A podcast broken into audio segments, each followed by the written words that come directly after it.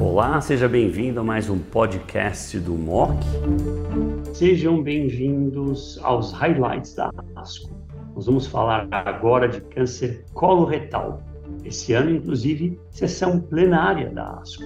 Para discutir esses abstracts mais relevantes, está comigo o Dr. Fábio Carter, líder da unidade coloretal e câncer de canal anal da BP, a Beneficência Portuguesa de São Paulo.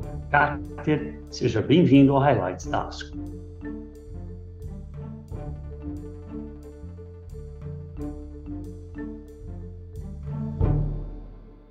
Carter, eu não mexo mais com colo retal, então eu vou fazer perguntas para aprender um pouco.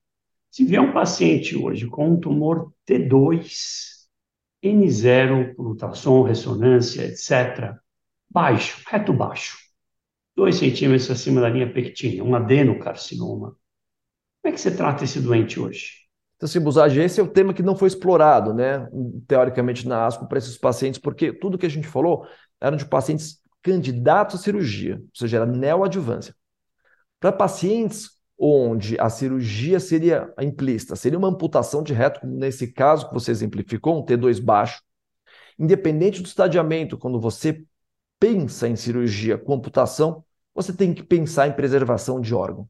Então, nesse paciente, aí a indicação é tentar melhorar o seu esquema de preservação de, de, de órgão, e o melhor esquema que a gente tem é o OPRA, quimio-radioterapia de longa duração com capecitabina, seguida de quimioterapia por oito ciclos com Fofox, e tentando preservar esse paciente. E aí, para amputação, caso ele não tenha resposta.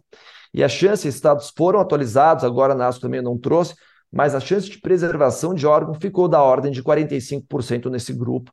Então é uma opção robusta e, deve, e essa é a melhor opção que a gente tem é, vigência. E eu adorei o seu, é, sua exemplificação, Buzaide, porque olha só, para esses pacientes candidatos à preservação, a gente começa pela radioterapia e depois vai para a quimioterapia ou para estudou a inversão, se era indução e depois rádio, ou começa com rádio e depois consolidação. O estudo o, e o braço de começa com rádio e depois fez a consolidação, apresentou melhores taxas de preservação, diferente dos pacientes de neoadjuvância, que foi exatamente esses, esses pacientes que a gente que eu acabei de citar nos estudos importantes da ASPO, e agora me parece que a gente tem que começar por quimioterapia com Fofox e depois estudar se esses pacientes são merecedores ou não de radioterapia. A... É um paciente T3 que tivesse a 8 centímetros da borda anal. O cirurgião conseguiria operar. Você começaria com Fofox, vestígio uh, prodígio mesmo?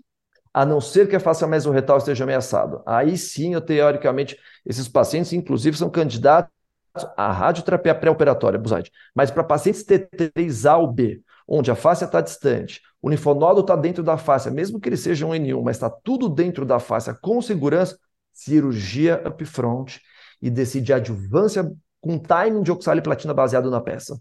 Essa seria a minha opção. E quando você faria esse Fofox tiro prodiginel?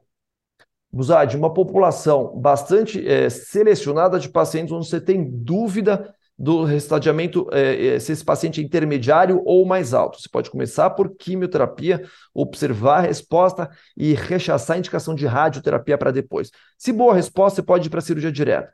Se ele não tiver boa resposta, aí você inclui a radioterapia. Ou então pacientes que tenham, por exemplo, é, features de risco de recorrência sistêmica maior. Por exemplo, um MVA importante, uma invasão vascular importante, ou que tem um CEA pré-operatório muito elevado, onde você desconfia que esse paciente tenha doença sistêmica escondida, apesar do melhor estadiamento.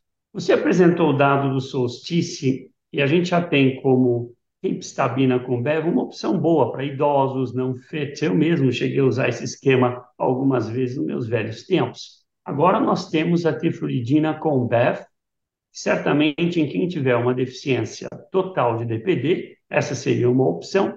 Ciência parcial daria para reduzir a dose de capstabina em 50% e ainda tocar para frente. Você acha que esse esquema vai pegar? Ele é mais bem tolerado? Teve mais neutropenia, mas não tem síndrome mão-pé. Como é que fica isso na sua prática? É, na prática, a capecitabina ainda é mais bem tolerada do que a trifluoridina tipiracil, do ZAID. Então, ela dá a trifluoridina dá mais neutropenia, dá mais náusea e vômito, você tem um manejo mais difícil do paciente.